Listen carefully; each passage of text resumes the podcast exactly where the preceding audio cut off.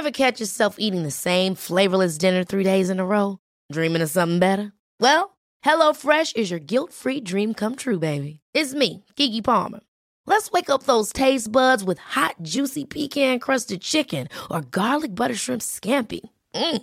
Hello Fresh. Stop dreaming of all the delicious possibilities and dig in at HelloFresh.com. Let's get this dinner party started.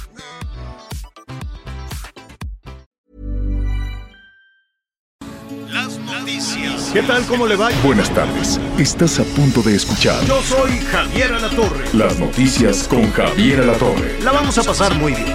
Comenzamos. Te adoraré, aunque el destino no lo quiera, aunque te mudes de planeta, te doy igual mi vida entera. Te adoraré, Bueno, es inconfundible, inconfundible, Ricardo Montaner. ¿no? Es incansable este señor, verdaderamente. Eh, pues, genio, evidentemente, de la música, como productor, como cantante, evidentemente, como compositor. Y pues le ha heredado también a, a su hija Eva Luna. No sé si esta la canta con Eva Luna también. No, bueno pero este, en el video sí aparece esta, eh, su hija, que se llama Eva Luna, que además está casada con otro que también es muy taquillero, que se llama Camilo. Y bueno, Camilo es así una, una sensación, sobre todo entre, entre, entre niños, niñas, casi adolescentes, les encanta la música de Camilo. Están entre 10, 11, 12, 14 años es una gran audiencia para, para Camilo. Tal vez por el color, por el timbre de la voz. Cuando digo el color, el color de la voz, el timbre, que es un poquito como ardillita, ¿no? Puede, puede ser. Y porque tiene, es también muy bueno, tiene un- una genialidad para las composiciones. En fin, eso es lo que hay. Se llama Te adoraré. A ver, ponle un poquitín. Bueno, nada más escuchamos el coro del uh, pero al ratito le ponemos otro, otro pedacito más o algo con más ritmito para despertar. En esta mitad de, mitad de semana, es miércoles con unos calorones. Válgame Dios, saludamos a nuestros amigos allá en la península de Yucatán. En, en Yucatán están en, en 40 y ráscale un poquito, un poquito más. En algunas zonas también del Istmo, allá en, en Oaxaca, ya 40, 41 eh, eh, centígrados. Así es que ya, ya, ya, ya estamos con las altas temperaturas. Recuerde que siempre, eh, bueno, todavía estamos en, todavía estamos en marzo, pero abril y mayo, pues son los meses eh, más, eh, más calurosos y desde luego con todo esto se está generando también problemas de sequía. En la Ciudad de México, pues una mañana calientita, calientita, por ahí de los que será, digo, tampoco, eh, tampoco es para tanto, ¿no? Unos 26, 27, pero pues sí, con una radiación importante. ¿Cómo estás, Miguel Aquino? Qué gusto saludarte. Hola Javier, ¿cómo estás? Muy buenos días, buenas tardes en algunas partes del país. Sí, sin duda ya esta primavera co- poco a poco comienza a sentirse. Yo te saludo desde la zona del sureste a 30 grados centígrados. De repente medio nubladón, pero la verdad es que la sensación térmica y sobre todo el calorcito pues ya se empieza, se empieza a sentir poco a poco. Miércoles, mitad de semana, 23 de marzo, señor. Un día que sin duda eh, ha quedado ahí en la historia y ya estaremos platicando. Hay noticias del caso de Luis Donaldo Colosio. Hoy se cumplen 28 años de que fue asesinado en Lomas Taurinas, Tijuana, porque resulta que Mario Aburto, este sujeto que fue sentenciado por el homicidio, pues hoy ha presentado un amparo y una solicitud para que investiguen hace 28 años quién lo torturó, quién lo golpeó y sobre todo hace señalamientos en contra de entonces funcionarios de la Procuraduría General de la República. ¿Quién estaba al frente de la PGR? Si quieres, en un momento más platicamos. Pero bueno, sin duda un día con mucha, mucha información. Sí, vamos a retomar toda esa situación. Han pasado ya casi, ¿qué? 28 años. de- 28 años se cumplen. ¿no? ¿sí? 28 años de, to- de toda esa historia. Fíjate que el noticiero Hechos arrancó precisamente con, con esa sacudida política para, para el país. Entonces, pues estaremos retomando también un poquito la forma en la que em, se llevaron a cabo todos esos eh, acontecimientos. Bueno, eh, fíjense que en el eh, Congreso se está instalando una sesión que pues ha llamado poderosamente la atención junto con otros, junto con otras situaciones para hacer un grupo, un grupo de amistad México-Rusia. Y entonces, pues eso ha encendido también un poquito los, los ánimos, ¿no? El hecho es que, pues, todo, todo el bloque de, de, Morena, seguramente a iniciativa del PT y de los otros eh, partidos aliados de Morena, pues estarán respaldando, impulsando esta cooperación entre México y Rusia. Vamos a ver al ratito de qué se trata todo esto. Pero independientemente de eso, Miguel, y, y con Anita Lomelí vamos a estar en un ratito más, eh, pues un, un, poquito la tarea como, como periodista es ir hilvanando diferentes acontecimientos alrededor de lo que está sucediendo con Ucrania, cuál es la posición de México. En principio, eh, me, me, me llamó muchísimo la atención, eh, por ejemplo, en los programas de análisis político en Estados Unidos, que hay muchísimos, muchísimos, ¿no? en, en prácticamente todas las grandes cadenas de información de televisión, pues hay estas mesas de análisis político en, los, en, en, estos programas, ¿no? Antes o después de las noticias, en fin, todo el día, en la mañana, en la noche hay grandes discusiones y en varios de ellos desde hace algunos días. Eh, si usted quiere, es una posición que se reduce, que, que no, que, en ocasiones no trae mayor análisis, pero se pone a México como aliado de los rusos. Y dije, qué raro que, que aquí los analistas norteamericanos ven a México o ven al gobierno mexicano como un, un aliado de los rusos.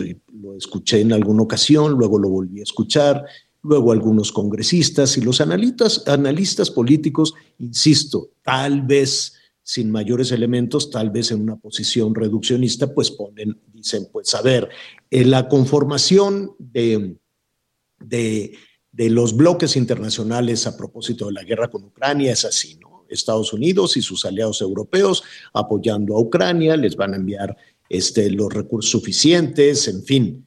Eh, y del otro lado, pues una serie de sanciones muy, muy fuertes, ¿no? Sanciones económicas que siguen apretando y apretando, no se diga de las sanciones políticas y diplomáticas hacia eh, los rusos, hacia Vladimir Putin. Y, al escuchar eso dije, bueno, ¿cuál, ¿cuál es la posición de México? Me queda claro que en Naciones Unidas el embajador Miguel ha eh, condenado la invasión, ¿no? El, digamos que la, el, el, ejercicio bélico, la invasión de Rusia a Ucrania, pero hasta ahí nada más, ¿no? Sí, sí, él ha estado, ha estado ahí muy claro respecto a la invasión. Recordemos que México fue de los países que se tardó incluso, se tardó en su momento en decir algo al respecto de la invasión de, entre, de Rusia a, a, Ucrania. El día de hoy, este, por allá, el representante de México en la ONU, Juan Ramón de la Fuente, estaba encabezando también pues un nuevo posicionamiento que estaría haciendo el gobierno de México al respecto, al respecto precisamente de la, de la invasión. Lo que sí es claro, Javier, hay que decir que muchos de los países, además de condenar, bueno, pues rompieron negociaciones, rompieron alianzas, dejaron la, de la relación económica, ¿no? La relación político-económica. Y México, eso sí dijo, no vamos a romper ningún tipo de trato, no vamos a tener ningún tipo de, de reacción al respecto. Incluso eh, hace unos días, en una entrevista, el canciller ruso, Sergei, daba una entrevista a este medio internacional, RT, en donde hacía mención precisamente de la posición en México, en donde dejaba claro que México, junto con Brasil, la India y por ahí este, otros países, bueno, pues no estaban muy de acuerdo con la política de los Estados Unidos, evidentemente, pues lanzando una crítica uh -huh. hacia el occidente del mundo. Este, claro, y eso, y eso an, an, antes de escucharlo, eso reforzó las declaraciones precisamente del canciller ruso, reforzaron de alguna manera la percepción que se tiene en los sectores políticos y, y, y en los medios de los Estados Unidos respecto a a percibir a México como un aliado de Rusia y no, no de Occidente, no de los Estados Unidos o de Ucrania. Vamos a escuchar lo que dijo en su momento el canciller ruso.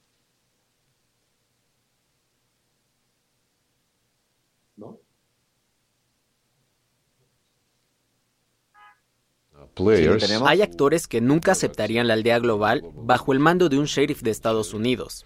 Uh, uh, China, India, Brasil. China, India, Brasil, Argentina, México. Estos países no quieren estar solo en la posición en la que el tío Sam ordena algo y ellos dicen, sí señor. Por supuesto, Rusia no está en la categoría de países que estarían dispuestos a hacerlo. Ahí está. Entonces el canciller ruso puso, ¿no? ahora sí que en este ajedrez político del lado ruso puso Argentina, que ya el gobierno argentino también había dicho que Argentina, eh, que ellos quisieran que Argentina fuera la puerta de entrada, de Rusia a América Latina. Ellos han sido ahí en ese sentido muy, muy claro. Entonces puso Argentina, la India, México y algún otro país, ¿no? Y ese mensaje, evidentemente en el contexto de la guerra, pues llegó a todo el mundo. Después de eso, Em, pues vienen em, una, ¿no? Una, la, posición de México de decir, no, nosotros vamos a mantener la relación comercial. Y, es inevitable hacer una comparación. Dices, bueno, más o menos, ¿no? Dije, vamos a revisar. Em, Estados Unidos es el socio comercial número uno o México es el socio comercial número uno de los Estados Unidos le vendemos pues todo que quieren, ¿no? La maquila, los autos, eh, alimentos, el tomate, el atún, ¿no? Los, las berries, todo se va a este gran cliente, que es el gran comprador y generador de empleos en México. A veces competimos con Canadá, a veces sube Canadá, a veces sube México, pero definitivamente pues México es el socio comercial número uno. ¿Y quién es el socio comercial número uno de México? ¿Quién tiene las mayores inversiones? Pues también es Estados Unidos. Dice, bueno, pues eh, eh, tenemos por posición estratégica, geográfica, por, por, lo que usted quiera, pues un comercio que era, debe de ser más grande, de un millón de dólares por minuto. Y la generación de empleos allá en los Estados Unidos que, que se está generando, que es uno de los logros del, presidente Biden, ha permitido que lleguen remesas a este país por lo menos, y al ratito las, las revisamos, Miguelón, pero eran de récord y récord, más de 43 mil millones de dólares. 43 mil millones de dólares. Entonces dije, bueno, ¿y cómo, cómo es entonces esa relación que estamos cuidando tanto con los rusos? Pues no pinta realmente el intercambio comercial de, Rusia con México, pues el número uno se va pues, hasta el treinta y tantos, ¿no? O sea, realmente no hay capital ruso, inversión ruso, vendemos automóviles, les vendemos este, cerveza, vendemos eh, pues algunas eh, cosas. Les compramos aluminio, ¿eh? Los rusos son de los principales que nos... Y tenemos, ajá, tenemos un, déficit comercial en ese, en ese sentido, que ahora va a estar carísimo el aluminio. Entonces dije, de 43 mil millones, ¿cuánto nos llegan de remesas de los trabajadores mexicanos por allá? ¿No? Entonces, pues tampoco pinta. De 43 mil millones a 12, 200 mil este, dólares, son 271 mil dólares miles de dólares, no millones, miles de dólares. Entonces, sí llama poderosamente la atención si tenemos una relación eh, diplomáticamente, pues ha, sido muy generosa. Marcelo Ebrard va y viene a Moscú, tuitea en ruso, ¿no? Este, antes de la pandemia anduvieron por allá, los rusos tuvieron mucho que ver en el tema de, Emilio Lozoya, seguramente la inteligencia rusa, pues yo creo que lo tenía detectado. Y acordémonos que tuvo, tuvo sus visitas que generó pues cierto escosor también ahí con, con Estados Unidos, que la diplomacia mexicana, que el canciller pues iba mucho a, Beijing o a Pekín, me gusta decirle Pekín, y a, y a, Moscú, y luego pues mandaron las vacunas, pero eh, se va a abrir otra planta para la fabricación de vacunas en Rusia. En fin, México ha insistido mucho en acercarse a Rusia, eh, pero si lo vemos de, manera sensata, eh, llama mucho la atención de querer patear eh, aquello que te da esas remesas, que te da, no sé si patear, pues, no necesariamente, no necesariamente. ¿no? La, la relación con Estados Unidos va a trompicones, no es generosa, no, no, no, no ha sido la mejor, ha tenido muchísimos problemas, las agencias de inteligencia las echaron para afuera, México se tardó muchísimo tiempo en reconocer el triunfo del presidente Biden, en fin, no, no, no, no, no hay una relación buena, amistosa, como la que se tenía con Trump, por ejemplo. Y, y México ha insistido mucho en acercarse con los rusos. Por eso en esto que le estamos platicando, en ese contexto, tomando un poquito de aquí, un poquito de allá, todas estas situaciones, este, llama la atención que hoy los legisladores estén haciendo este mm, ejercicio que se llama... grupo de eh, Amistad México-Rusia, señor. De Amistad México-Rusia. Más allá de los apasionamientos y con estos datos fríos, ¿no? De, de cómo es la relación con, la economía más poderosa del mundo y cómo es la relación con Rusia, sí llama mucho la atención hacia dónde va este grupo de amistad México-Rusia.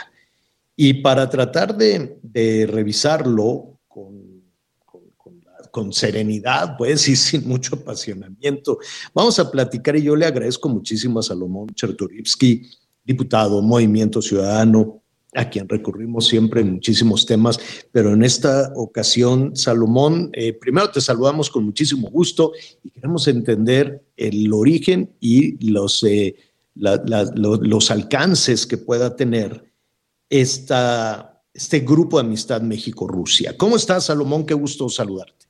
Javier, te saludo con enorme gusto a ti y a tu auditorio, como siempre.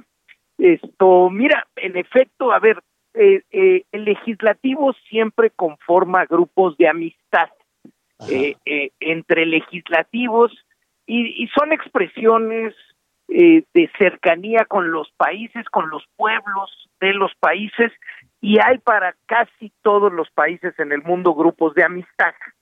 Pero en el contexto que estamos viviendo, el conformar el grupo de amistad México-Rusia es verdaderamente demencial en, en dos sentidos, Javier. Eh, eh, el primero para mí es desde el punto de vista ético, como nación, vaya, eh, porque en el caso de la invasión de Rusia a Ucrania, no nos puede quedar la menor duda, y de ahí tendríamos que partir, que hay un violentado y un violentador, ¿no? Que hay un agresor y un, y un agredido.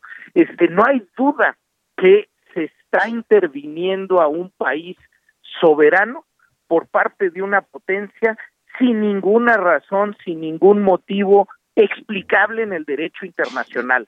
Estamos viviendo un quiebre, eh, eh, un momento del mundo en donde se está violentando las reglas que probablemente a partir de la caída del muro de Berlín establecimos en nuestra gobernanza como planeta este no exenta de, de, otros momentos en donde se puede hablar de invasiones, de, de críticas a eh, otras eh, potencias eh, que han agredido a países, en fin, pero lo que estamos viviendo en este momento es verdaderamente un cambio de, de, época que tenemos que criticar sin eh, dilación y sin ser dubitativos, este, insisto, desde el punto de vista ético, pero, pero tú y Miguel ya comentaban desde el punto de vista, además, pragmático, ¿por qué golpear a nuestros mayores socios que están en este momento combatiendo desde el punto de vista económico, con armamento, la invasión? Este, está, estabas hablando de Estados Unidos, que en efecto pues nuestra relación con Estados Unidos, por supuesto, es el 30% de nuestra economía, pero además una sexta parte de todos los y las mexicanas viven en territorio estadounidense, es decir, nosotros somos una nación dividida en dos territorios, no solo las remesas, sino la vida misma de nuestros conacionales, nuestra relación con Estados Unidos a veces difícil, a veces, pero es una relación absolutamente compenetrada y ese tendría que ser en la parte práctica, pues nuestro interés superior. Nuestra segunda relación económica más importante es con la Unión Europea que están viviendo esta agresión en su territorio. Haya más de tres millones de desplazados ucranianos que están llegando a Europa. Europa está viendo cómo se va a debatir con el tema energético. Están sintiendo en, en, en la puerta de su territorio una guerra como no se vivía este, desde el fin de la Segunda Guerra Mundial en naciones con las que también tenemos relaciones, como son las repúblicas bálticas, las repúblicas escandinavas, están sintiendo a la puerta de su territorio la preocupación y el miedo, vaya, en la parte no solo ética, sino práctica, Javier, tendríamos que estar acompañando al mundo en esta en, en este momento. Y al contrario, pues hay algunos pues que, que, que creen que es el momento de establecer y de enaltecer los lazos de amistad con Rusia. Estamos platicando con el diputado Salomón Chertorivsky. Salomón, eh, quiero suponer que no es una ocurrencia, ¿no? Que en la agenda que tienen los legisladores, que es este, compleja, difícil, con procesos eh, electorales encima, jaloneos, en fin, tan, tan, tantas cosas que puede haber ahí. Eh, no creo que sea una ocurrencia de decir, oye, ¿por qué no hacemos un comité para este, pues enlazar la amistad con, con Rusia, ¿no? Y ayer otro con China. ¿A, a qué obedece todo esto? ¿Qué, qué, qué te dicen tus, tus, colegas que están impulsando esta iniciativa? ¿Quién impulsó esta iniciativa? Mira, eh, esta es una iniciativa que sobre todo empuja y es parte de su agenda del Partido del Trabajo, del PT. Incluso quien preside el grupo de amistad México-Rusia es el coordinador de la fracción parlamentaria del PT. Eh, él, el diputado Fernández Noroña, este, han estado empujando esta vinculación, ¿no? Este, con Rusia, con Corea del Norte, este, con Venezuela, etcétera.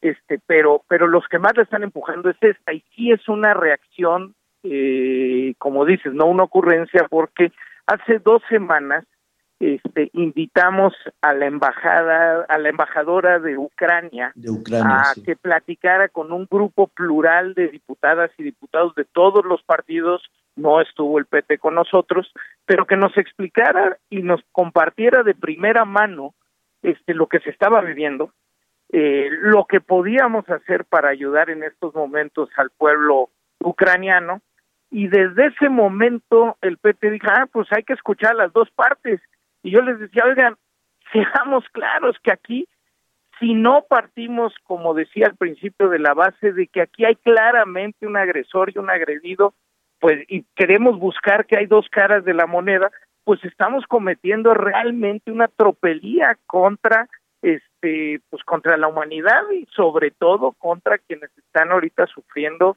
este pues una invasión, que están sufriendo muertes, que están sufriendo desplazamientos, destrucción de sus ciudades, Vaya, eh, entonces sí creo que hay una intencionalidad este, de mostrar este, que, que no es cierto, no se han creído esta propaganda de que hay una razón de peso para Rusia este, invadir en estos momentos Ucrania.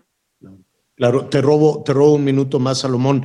Eh, estos mensajes pues llegarán seguramente al canciller ruso que dijo que de alguna manera no puso Argentina, México, a, India de, del lado de ellos y llegarán también al Departamento de Estado norteamericano o se queda en el contexto del, del, Congreso mexicano. No, yo creo, estoy convencido que eh, la falta de claridad eh, de la contundencia con la que el presidente eh, eh, la, esa, esa falta de contundencia que le ha que, que, que ha estado ausente en el presidente para condenar los hechos que no ha estado ausente en nuestra representación en Naciones Unidas no vaya sí, no, no. la representación de México en Naciones Unidas ha votado en el sentido correcto pero pero esa falta de contundencia de nuestro ejecutivo federal y ahora con estos con estas muestras eh, eh, de, de, de, de, dubitativas de, de dónde está nuestra posición, por supuesto que llegan al gobierno de los Estados Unidos y, y, y pues por supuesto que puede tener consecuencias este, para nosotros después. Eh, y si esa contundencia queda abiertamente eh, en respaldo a Rusia, ¿qué pasaría? Híjole, pues, pues, mira, no, no, no, no me atrevería a decir qué pasaría porque, pues, en efecto, pues, la, la, la vida con la Unión Americana está absolutamente implicada, ¿no? Este, vaya, es, es, es, la economía mexicana, por supuesto, pero también la economía de los Estados Unidos, de muchos estados de la Unión Americana. Salomón, Salomón te pido, te pido un favor, se nos viene un corte. aguántanos unos minutitos para concluir este tema. Muchísimas gracias. Hacemos una pausa. Amarte me costará todo. Conéctate con Javier a través de Twitter, arroba javier-alatorre. Sigue con nosotros. Volvemos con más noticias. Antes que los demás. Todavía hay más información. Continuamos. Eh, eh, vamos a continuar entonces y te agradecemos, Salomón, que tienes esta agenda complicadísima. Este, que, que, sigas, que sigas aquí con nosotros. Para, estamos concluyendo entonces, un poquito en contexto, por qué se está instalando este grupo de amistad México-Rusia y hablábamos, Salomón, de los alcances que pueda tener esto y si esto puede llevar, ¿no? O, de alguna manera todos estos acontecimientos que vemos un día por aquí, un día por allá. También eh, escuchábamos en Palacio Nacional cierta crítica a los medios de comunicación, ¿no? Que dicen que está desbalanceado a favor de Ucrania, ¿no? Este, una crítica incluso a las redes sociales, en fin. Si todo esto no llevaría a un abierto respaldo a Rusia y las consecuencias que esto tendría, ¿no? Pues sí, creo que, que eh, al ser tan dubitativo el presidente, al no condenar con contundencia, pues está mandando un mensaje claro de dónde están sus afectos y por supuesto que en los Estados Unidos esto se escucha y como te decía, no es nada más al gobierno de los Estados Unidos, es a la población méxico-americana. Este, hay que entenderlo, estamos absolutamente implicados con Estados Unidos y darle una patada de este tamaño a nuestro principal socio comercial, pero además a la vinculación humana que tenemos con los Estados Unidos, pues me parece, insisto, en la parte ética mal, pero en la parte práctica es una tontería, este, Javier. Y en este momento varias diputadas y diputados, sobre todo el Movimiento Ciudadano, vamos a hacer una pequeña demostración pacífica eh, a la entrada de la instalación de este grupo pues para, para condenar y mostrar nuestro repudio ante la falta de criterio de algunos legisladores este, en este momento. Oye, invitaron al, al embajador, al embajador ruso. Sí, claro, este, estos, Coronelli. Estos grupos de amistad se, se encabezan con la presencia de la embajada o el embajador de cada uno de los países. Ok. Y eh, no, eh, vaya, esto se resuelve ya, pues, o sea, no tendrá mayor, mayor debate, quiero suponer. No, no, no tendrá debate, Javier, y como decidieron, digo, déjame decirte, por ejemplo, el, diputado Gerardo Gaudiano, que era el representante del Movimiento Ciudadano en ese grupo de amistad México-Rusia, este, porque se determinan desde que inician los periodos legislativos, renunció a, eh, eh, formalmente, mandó una carta renunciando a su participación en el grupo, porque pues, lo hemos dicho, la amistad, por ejemplo, con el pueblo ruso, con quien por supuesto tenemos una amistad y una estrecha vinculación y un reconocimiento a su cultura, la historia, la música, eh, con el pueblo ruso en este momento la amistad se demuestra aislando al gobierno ruso que insisto es el agresor y de eso no puede quedar la menor duda. y así lo vamos a demostrar ahorita pues eh, estaremos ahí pendientes. Únicamente recordar, digamos que punto a favor de los rusos fueron las vacunas, ¿no? Mandaron y, eh, ellos no necesariamente se aplicaron la vacuna por diferentes razones, pero la Sputnik eh, estuvo pues en aplicación todavía en las terceras dosis en, nuestro país. En fin, son muchos los aspectos, ¿no? Son muchas las cosas que hay que revisar. Salomón, te agradecemos muchísimo. ¿Y eh, qué te parece si hablamos de la eutanasia, que es un asunto también complicadísimo, en el cual pues tienes una voz ahí, este... Eh, Estamos en este momento llevando a cabo el foro de muerte digna y sin dolor. Digo, la eutanasia es parte de ello, pero es una discusión mucho más amplia y encantado, Javier, de platicarlo cuando tú me lo indiques. Perfecto, Salomón, te mando un abrazo y te agradecemos muchísimo. Abrazo fuerte, saludos al auditorio. Hasta luego, Salomón Chertorivsky, diputado por Movimiento Movimiento Ciudadano, pues, ya ve, todos los días en el Congreso están estos temas. ¿Usted qué opina? ¿No? Yo sé que, la, que hay que tener una buena relación con todos los países, con absolutamente todos los países, y eso ha sido la tradición de México, ¿no? La política exterior mexicana, la política de asilo, la política de acercamiento, la política de defensa también a los, eh, a los eh, países eh, pequeños, pero en, esta, en estas condiciones sí, cada declaración pues tiene eco, ¿no? Cada declaración, ayer también en Palacio Nacional se criticaba que los congresistas norteamericanos tengan una partida presupuestal para los refugiados ucranianos y para la reconstrucción económica de Ucrania después de, de esta guerra, una, partida de varios miles de, de millones de, de, dólares, y el gobierno mexicano dijo, ¿por qué le mandas a Ucrania tan rápido y no, has mandado nada para nosotros o nada para los países centroamericanos? ¿no? Dice, te, interesa más eh, Ucrania que Centroamérica. Entonces, todo se va convirtiendo, ¿no? Todas las, todas las declaraciones suman, evidentemente. Y nuestra tarea como medio de comunicación es sumar todos los aspectos para tener un mejor equilibrio. Hubo una, vamos a, vamos a Toluca. ¿Qué está pasando, Miguel? Hubo primero una persecución, luego una balacera. ¿Qué está pasando?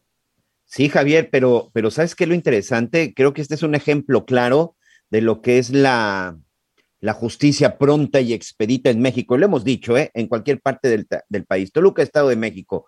Anoche, en, la, en una zona de Toluca, exactamente eh, muy cerca de lo que es el Paseo Toyocan, una avenida principal, los tripulantes de un vehículo compacto atacaron a un elemento de la policía. Aparentemente, el elemento de la policía estatal estaba realizando patrullajes eh, de manera preventiva, identificó a estos sujetos que estaban actuando pues de manera sospechosa, iban en exceso de velocidad y cuando les marca el alto le disparan. El elemento policíaco resulta lesionado, alcanza a pedir apoyo e inicia una persecución. Estos sujetos abandonan el vehículo, pero ingresan a un domicilio.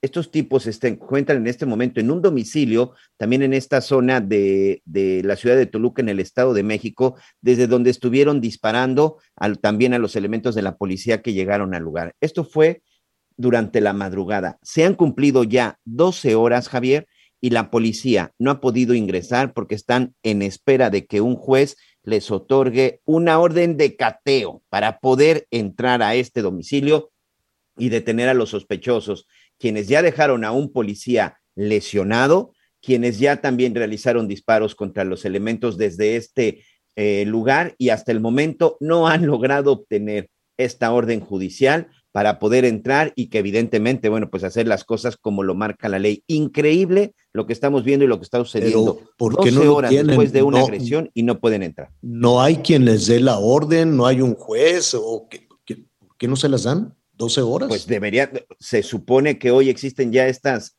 opciones con la tecnología en donde ya no tienes que ir físicamente hasta el juzgado cuando se trata de una emergencia, cuando se trata de una situación como esta, en donde incluso a través de un mensaje o a través de un correo electrónico se podría emitir esta orden de cateo. Pero hasta el momento, la Fiscalía General de Justicia del Estado de México está en espera de obtener una orden de cateo para poder ingresar a este domicilio. Oye, pero es una casa. Es una casa, es un edificio, es... Es una casa, es una casa particular es una casa particular, está rodeado el domicilio, por eso la movilización y sobre todo, bueno, pues lo que están dando eh, a conocer en redes sociales nuestros amigos, la preocupación porque es una casa, es una casa la que se encuentra la que se encuentra rodeada. Eh, no hay posibilidad aparentemente de que pudieran salir, pero en este momento están, insisto, en espera de que puedan entregarles esta orden. Es una casa, no es un residencial, eh, donde hay ya, te digo, hay un operativo en prácticamente en las dos calles, en las dos manzanas, para evitar de que pues traten de, escapar por la escalera. Espero que no haya sucedido eso, pero no han podido ingresar porque no existe el orden de cateo. Qué barbaridad. Por cierto, un poquito más adelante, ayer, eh, toda esta semana, eh, pues nuestros amigos que utilizan el transporte público en el Estado de México, en la zona conurbada, también con la Ciudad de México, pues todos los días les roban todos los días le roban el, jornal del día, las personas que van al día, que traen un poquito de dinero, ya no saben dónde esconderse el dinero, los celulares, los golpes, en fin, ayer eh, vamos a, retomar en un ratito eh, lo que sucedió en una combi, en uno de estos eh, vehículos de transporte público. Más le adelanto hoy un poquito, entonces empezó el, asalto, los pasajeros empezaron a golpearse con, los asaltantes, eran tres, el chofer aceleró, aceleró, aceleró, no, no paró, le gritaron los asaltantes que pararan, no paró, abrieron la puerta y los mismos pasajeros con el vehículo a toda velocidad, los lanzaron, uno murió, el otro está francamente malherido, pero murió hecho pedazos, quedó roto, absolutamente roto. Eh, y, uno más este, escapó. Terrible, terrible lo que está pasando con el transporte público también ahí en el Estado de México y en diferentes partes del país. Como difícil es también lo que está pasando en Colima. Aquí lo hemos reportado, Saludamos a nuestros amigos que nos escuchan también allá en Colima. Aquí lo hemos eh, reportado en varias eh, ocasiones que si hay una división del, del, crimen organizado, no es una disculpa el decir, ah, pues es que se están peleando el territorio y, y es una división de las células del mismo cártel.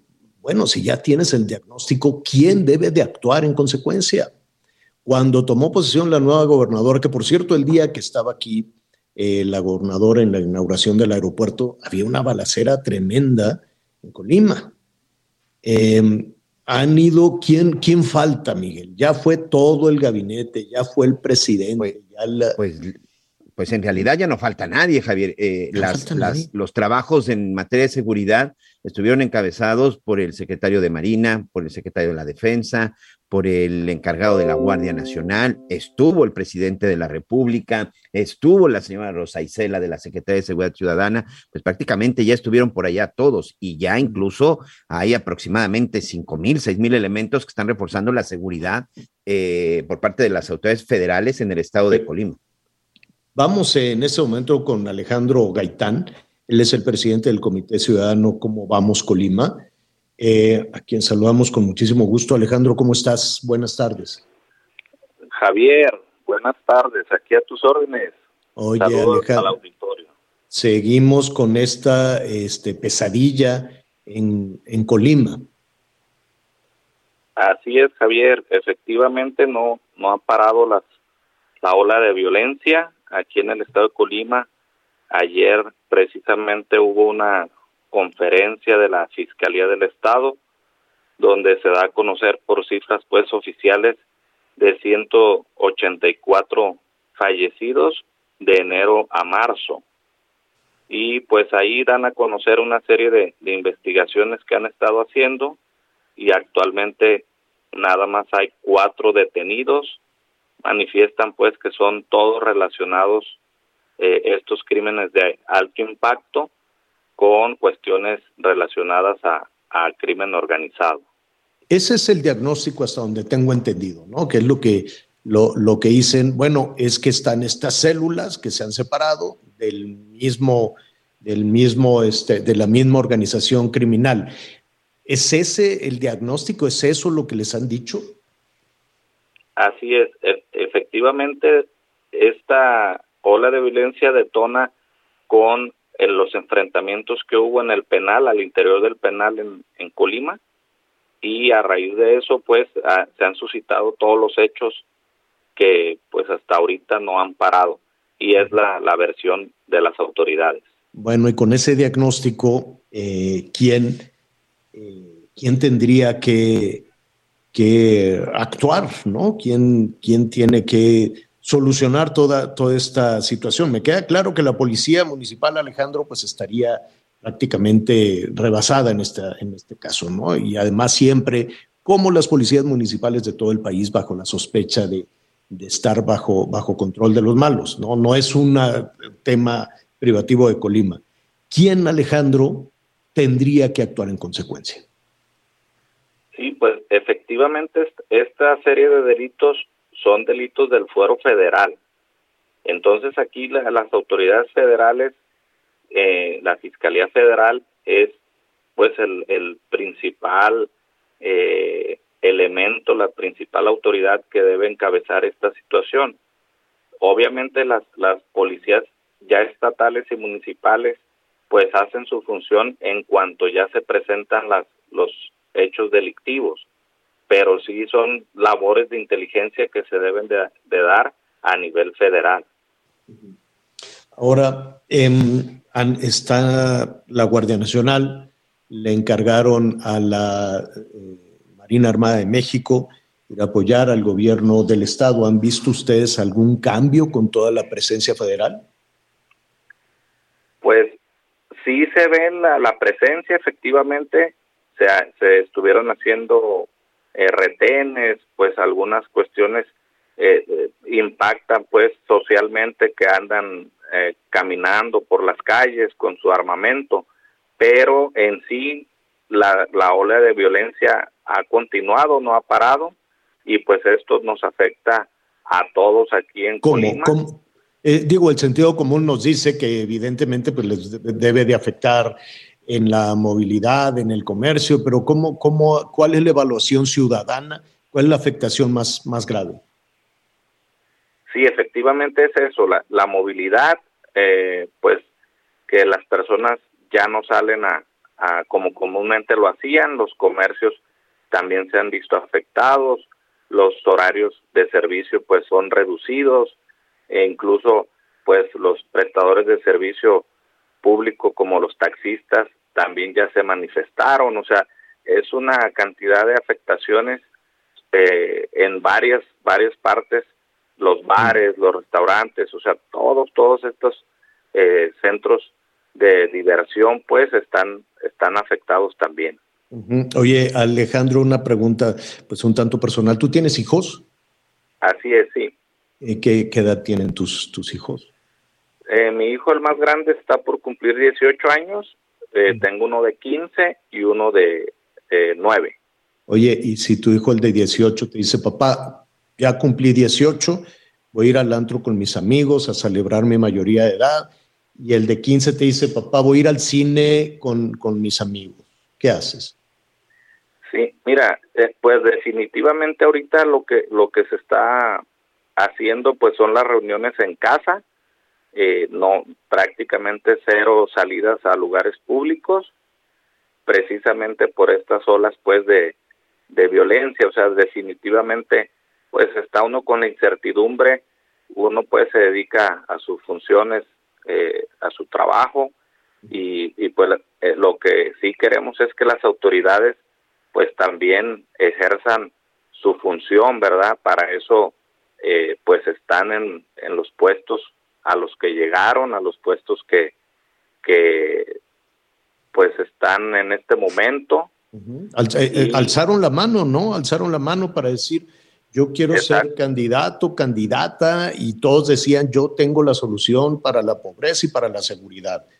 Todos, ¿no? Todos coincidieron en que ellos sabían cómo hacerlo.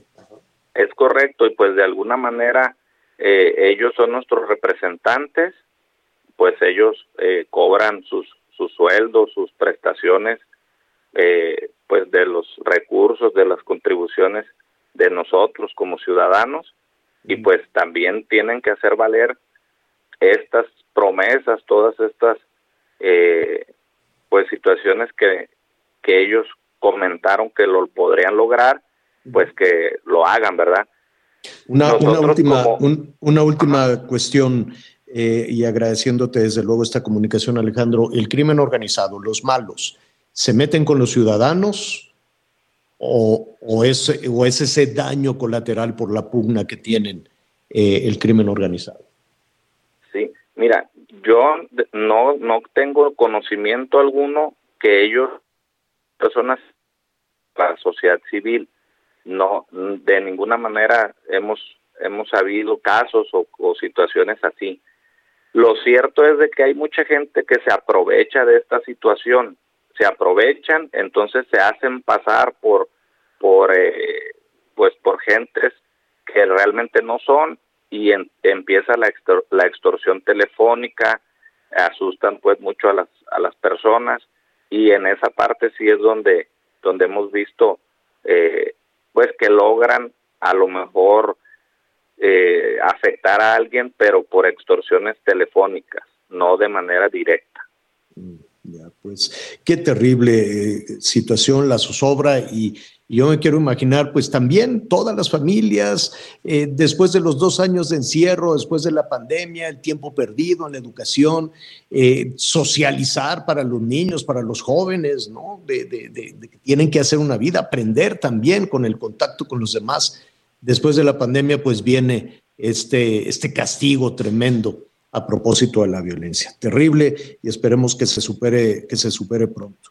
Alejandro Gaitán, presidente del Comité Ciudadano ¿Cómo Vamos Colima. Te agradezco muchísimo esta comunicación. Muchas gracias y pues aquí estamos a la orden. Esperemos que, que esto pase rápido. Pase pronto, sí. Y sí, pues que todos nos dediquemos a nuestras funciones, a nuestro trabajo y pues que esto se, se normalice lo más rápido posible. Así es, muchísimas gracias y saludamos, aprovechamos para saludar a nuestros amigos allá en Colima a través del Heraldo Radio en el 104 cinco de la FM. Muchos eh, llamados, muchos comentarios respecto a, a, la, al tema de los rusos. Ya lo estaremos platicando en un, en un momentito más de Nuevo León. También, este, pues tenían también en la mira a la esposa del Bronco, a la mujer del Bronco, pero ya le dieron un amparo, Miguel. Así es, Javier. Un juez federal, por, por lo pronto, bueno, pues ha detenido cualquier intento de las autoridades judiciales de Nuevo León para detener o presentar a la señora Dalina Dávalos, esposa de Jaime Rodríguez Calderón el Bronco, ya que, bueno, dentro de todo este supuesto manejo eh, de, de, los recursos públicos o de lo que se le ha estado señalando, bueno, pues también ella ha sido ha sido en algún momento cuestionada y sobre todo sus nombres han aparecido en ciertas declaraciones. El día de ayer ya lo comentábamos, el propio Samuel García decía que solamente era la punta del iceberg la detención del Bronco, que porque iban por muchas otras personas relacionadas con este caso. Y también, bueno, otra cosa que está pidiendo este, la defensa del Bronco es que le permitan realizarse unos estudios en un hospital porque tiene una diverticulitis grado 1 y que evidentemente pues necesita, necesita ingresar a un, este, a un hospital para realizarse unos estudios. Recordemos que él está en el penal de Apodaca, ahí no hay un centro médico. ¿no? Sí, exactamente. Se le tiene que realizar esos estudios que evidentemente, bueno, pues no están. Lo acaban de solicitar al titular de la Agencia de Administración Penitenciaria, el maestro José Francisco Jiménez. La defensa del Bronco es lo que está pidiendo, sobre todo, bueno, pues para que se la atienda médicamente. Pero por lo pronto, un juez federal le ha otorgado un amparo contra cualquier orden de aprehensión o detención a, la esposa del Bronco. Mucha atención, aquí de acuerdo con lo que estoy consultando en la página del, Poder Judicial, eh, es uno de estos llamados amparos buscadores. Son de estos amparos. Cuando tú crees que hay alguna autoridad que te está buscando, tú mandas estos amparos, así es como se le conoce en el argot ahí con los abogados, para ver si aparece por ahí este es el amparo que ella obtiene, o mejor dicho, esta es la forma en la que obtiene. No significa que ya exista la orden de aprehensión. Es decir, no es un amparo contra una, una orden de aprehensión que ya exista. Es un amparo para que en caso de que exista, no sea detenida. Mucha, mucha atención con eso. Pero por lo pronto, pues ya su defensa ha obtenido este, ha obtenido este amparo, la señora, y ya se espera también en un momento dado que también obtengan el amparo para que pueda ser trasladado Jaime Rodríguez al hospital. Pero bueno, ¿eh? muchos Adalina, seguros que iba a salir. Perdón. La señora Adalina Dávalos. Dávalos. Adalina Dávalos. Platiqué con ella, tengo yo ahí algunas entrevistas con ella, con Adalina, en, el rancho, ahí en su, su casa, cuando el Bronco buscaba pues, ser el, candidato a la presidencia, competir con, con Andrés Manuel. Eh, vamos a buscar parte de esas conversaciones y se, se la vamos a presentar con muchísimo gusto. Y rápidamente, eh, saludos a la Cancillería mexicana, pues si nos están escuchando, y, y en el tema de los viajes de, de, Marcelo, viajes Marcelo, alguien dijo el de los viajes de, de Marcelo a la Unión Soviética. Y sí, pues han, ha, visitado Moscú varias veces. Creo que ha visitado Moscú más veces que Washington creo, pero déjeme, déjeme. El tema de las vacunas, no. Antes, de, por las vacunas y desde antes. Acuérdate que desde antes, con el caso Lozoya, con la ah, hubo varios viajes a, a, Rusia que pues allá también los Estados Unidos alzaban la ceja, ¿no? Así como va a ser mucho para allá. Este, pero ahorita, eh, rápidamente, Marcelo Ebrard inició una gira de trabajo en Arabia Saudita, gracias a nuestros amigos de la Cancillería, nos lo están señalando en este momento. Dice, se reunió con su homólogo del Fondo Nacional para el Desarrollo de Turismo de Arabia Saudita, ¿no? Establecer, pues, a estar muy lejos, ¿cuánto costará ir de turismo a Arabia Saudita? Solo algunos políticos, que vengan los árabes mejor acá a divertirse a México. También está con investigadores de la ciudad Rey Abdulaziz para la ciencia y la tecnología. Dice que fue al legislativo saudita. Mucha, mucha actividad en, del canciller Marcelo Ebrard en Arabia Saudita. Muy bien, gracias a nuestros amigos de la Cancillería que nos envían esta información justo en este momento. Hacemos una pausa y volvemos. Conéctate con Miguel Aquino a través de Twitter, arroba Miguel Aquino. Toda la información antes que los demás. Ya volvemos. Ever catch yourself eating the same flavorless dinner three days in a row? Dreaming of something better? Well, HelloFresh is your guilt-free dream come true, baby. It's me, Kiki Palmer. Let's wake up those taste buds with hot, juicy pecan-crusted chicken or garlic butter shrimp scampi. Mm. Hello Fresh. Stop dreaming of all the delicious possibilities and dig in at HelloFresh.com. Let's get this dinner party started.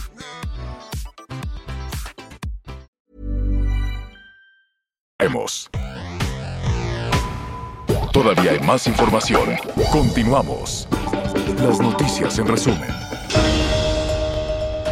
El ministro de la Suprema Corte de Justicia de la Nación, Alfredo Gutiérrez Ortiz Mena, propuso liberar a Alejandra Cuevas y, desechar la imputación en contra de Laura Morán, acusadas de la muerte de Federico Gertz Manero, hermano del fiscal Alejandro Gertz. Esto se discutirá el próximo lunes 28 de marzo. La escalada en los precios del trigo y del maíz como resultado del conflicto bélico entre Rusia y Ucrania va a provocar que en las próximas semanas el pan y la tortilla aumenten hasta 3 y 5 pesos. Así lo indicó Cuauhtémoc Rivera, presidente de la Alianza Nacional de Pequeños Comerciantes. Un incendio en el paraje Los Corredores en Tepoztlán, Morelos, se salió de control y continúa activo desde este miércoles. Más de 100 brigadistas realizan labores de contención del fuego. Aparentemente fue provocado. Y hoy el dólar se compra en 20 pesos con 5 centavos y se vende en 20 pesos con 50 centavos. Oiga, em, gracias, gracias Miguel. En un momentito más ya vamos a saludar a Anita Lomelí, que anda, corre para acá, corre para allá. Este, bueno, de una vez, ¿cómo estás, Anita? Muy bien, Javier, buenas tardes. Pues escuchándolos, escuchándolos. Eh, y pues ya por fortuna, en el ombligo de la semana, listos bueno, pues me parece, me parece muy bien. Oiga, en un ratito más vamos a platicar con Daniel Becker. Él es el presidente de la Asociación de Bancos de México. Y la verdad es que hay mucho tema para platicar con la eh, Asociación de Bancos de México. Aumentarán las, eh, las tasas de interés. Em, seguiremos eh, la ruta, por ejemplo, que no tiene eso nada de particular, al contrario, con, con lo que sucede, por ejemplo, hacia los Estados Unidos, qué está pasando con los créditos, puede haber créditos, cómo se puede ayudar a la gente a que se recupere después de estos dos años de pesadilla em, terribles, quién va a comprar el, por ahí un banco que se puso a la venta, en fin, yo creo que esta reunión que van a tener a partir de mañana en Acapulco, esta convención bancaria, que si no me equivoco es la 85, bueno, les va a faltar hasta tiempo. Me da muchísimo gusto, ya tenemos en la línea a Daniel Becker, presidente de la Asociación de Bancos de México. Daniel, ¿cómo estás? Qué gusto saludarte de nuevo. Estimado Javier, qué gusto saludarte, muy buenas tardes y gracias por invitarme a tu programa. No les va a alcanzar el tiempo. ¿Cuántos días para tantos temas, Daniel? Sí, efectivamente, Javier. Bueno, pues nosotros llegamos hace un par de días a Acapulco, estamos revisando toda la agenda y efectivamente tú ya lo comentaste. Temas de inflación, temas de geopolítica, incrementos de tasas de interés, normalización de la política monetaria, la venta de un banco icónico, pues en fin, hay muchos temas, eh, Javier, pero bueno, es lo que nos tocó eh, vivir y en ese sentido, bueno, pues está el compromiso de que la banca haga siempre su mejor esfuerzo por ser un elemento de crecimiento y equidad para nuestro país. Vamos un poquito a avanzar en esos tres temas. Las tasas de interés. eh, se tiene previsto otro incremento, ¿así es? Pues mira, es difícil saberlo. En realidad es que el Banco de México, como tú sabes, con información siempre constante y mucho más actualizada que nosotros, eh, determina, pues, de hecho mañana, eh, el jueves, se dará a conocer la reunión de política monetaria. Pues sí, los especialistas eh, hablan de probablemente un incremento que pudiera estar entre 0,25, entre 25 puntos básicos y 50 puntos básicos. Y pues sí, efectivamente estamos viendo un encarecimiento del costo del dinero asociado al tema de la inflación y los choques de oferta. Tiene, eh, sí, un encarecimiento desde luego de los créditos del costo de dinero, pero también está eh, la parte positiva de todo esto. Ayúdanos a explicarle a nuestros amigos por qué aumentan, cuál es el efecto que puede haber o dónde está lo atractivo de aumentar las tasas de interés. Claro, bueno, acuérdate que el banco de el banco, los bancos centrales son los que tienen la herramienta de política monetaria que es eh, crear condiciones de crédito más caro para inhibir de alguna forma el consumo. Por supuesto, esto no se, no se va de forma inmediata, pero pues es una de las herramientas que tiene el Banco Central de cara a eh, poder generar y anclar las expectativas inflacionarias. Por supuesto, bueno, hay diferentes hoy opiniones si, si es un tema ya estructural, si las tasas, pero no hay que olvidar, eh, Javier, que el mandato del Banco Central es eh, mantener la estabilidad de precios, es decir, la inflación, a diferencia de otros bancos centrales como Estados Unidos que tienen pleno empleo de inflación, entonces, bueno, el mandato del banco es eh, la estabilidad de precios y en ese sentido la, la, una de las herramientas que tiene el Banco Central es el incrementar tasas para inhibir el consumo. Hablemos un poquito de los créditos. Después, sobre todo estos dos años de pesadilla, pues habrá algunas personas que se han reconfigurado, por decirlo de alguna manera, que están confiando en sus habilidades, que están confiando en recuperar un poquito el terreno, el terreno perdido. ¿Qué tanta disponibilidad hay de la de la banca para la apertura de créditos? Yo, te diría, Javier, la banca tiene alrededor de 1.5 billones de pesos de liquidez con un capital muy robusto, un promedio de alrededor de 19.5 cuando el regulatorio es de 10.5%. Esto te explica solo dos cosas, que hay liquidez suficiente y capacidad de capital y de consumo, porque cada crédito consume capital y no puedes bajar del 10,5, que es lo recomendable por Basilea, entonces, eso te explica que la banca tiene una oferta suficiente de liquidez y de potencial de crédito a partir de su capital para seguir expandiendo el crédito.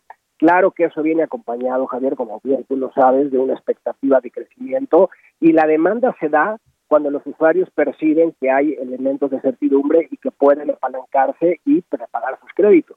Y en ese sentido, bueno, creo que estamos en una coyuntura difícil, pero con grandes oportunidades para que eso suceda.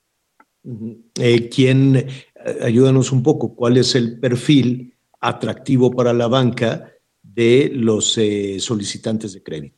Pues yo te diría, en principio, cualquier persona física, moral o persona con actividad empresarial que no se encuentre en el buró de crédito por razones de falta de pago de crédito y empresas que sean viables en la posibilidad de hacer la amortización de su capital e interés, porque no hay que perder de vista, Javier, que una de las funciones más importantes de la banca, no la única, pero sí una muy relevante, es movilizar el ahorro de los mexicanos al sector productivo.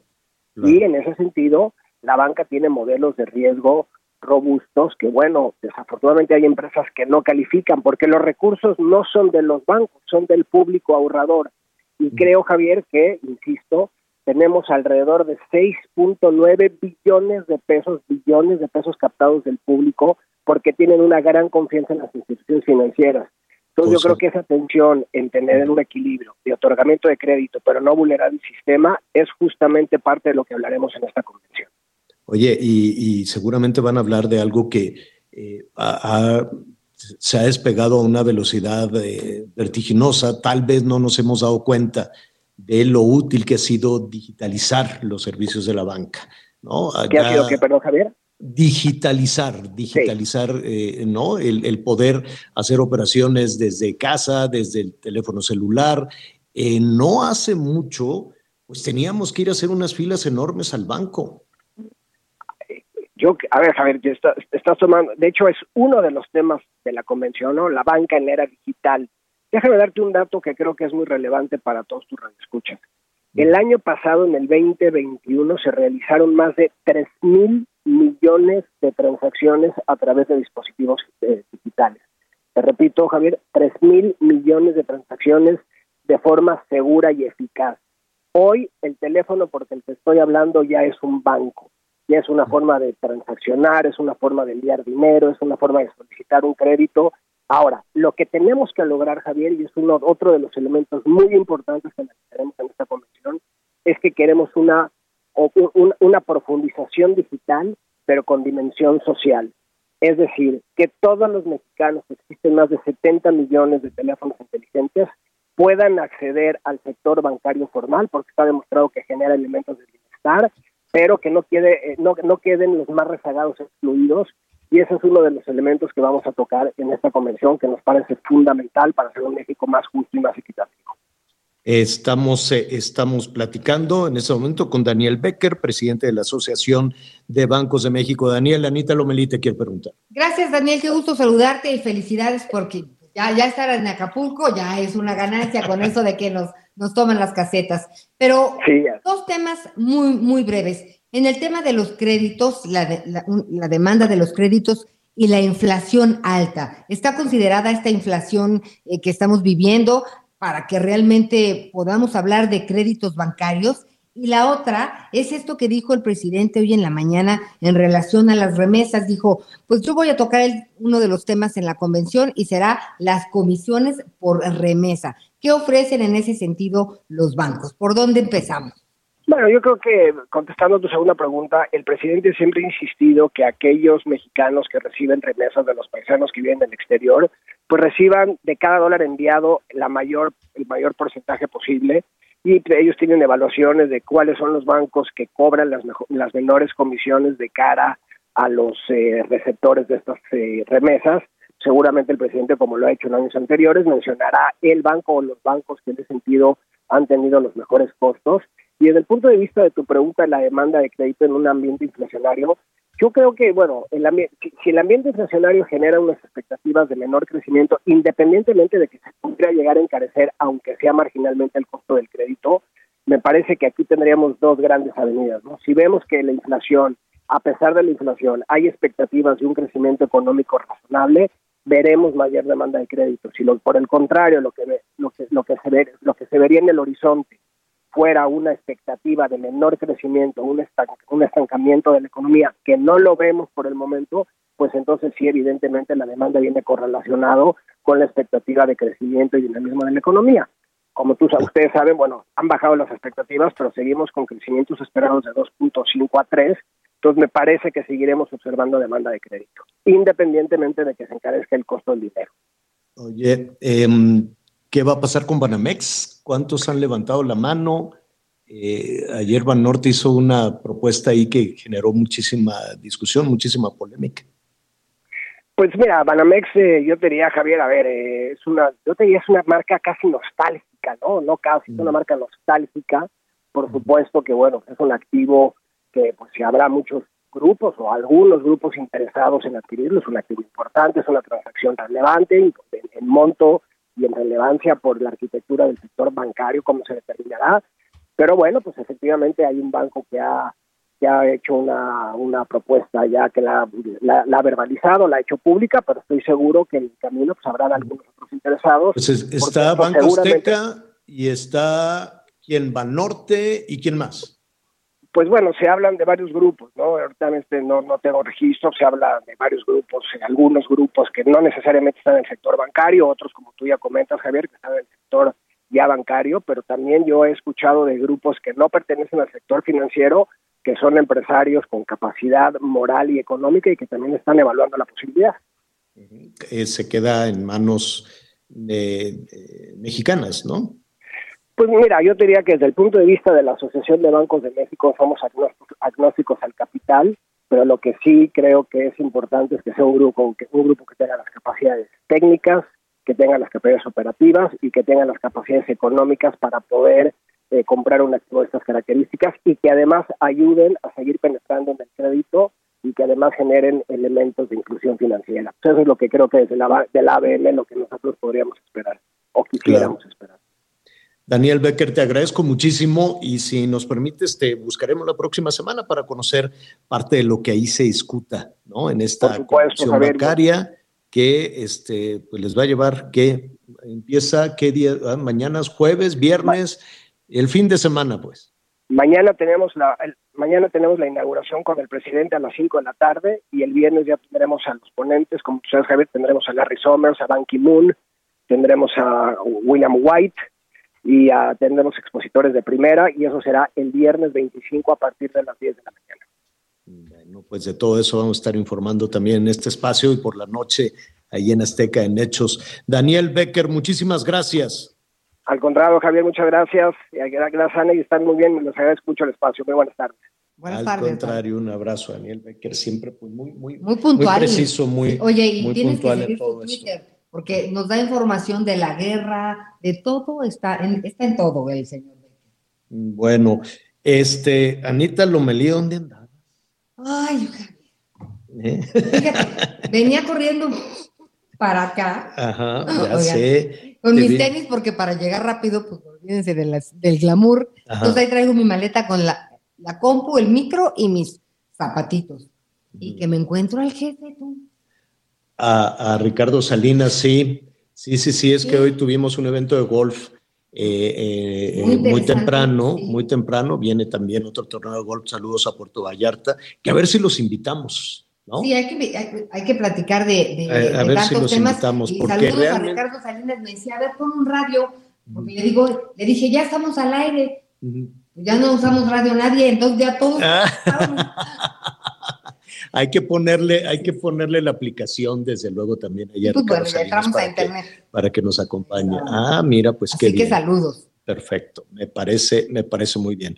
Bueno, em, Miguel, hay una solicitud, hay una solicitud de apoyo urgente en este momento, ¿no? Sí, Javier, en las redes sociales, ahí lo vamos a estar poniendo también en nuestras redes sociales. Eh, Enrique Guzmán, este actor y, cantante de la década de los 60, de la era del rock, de la época del rock polémico, el padre de Alejandra Guzmán, pues está solicitando apoyo para su esposa, su actual esposa, la señora Rosalba Guzmán.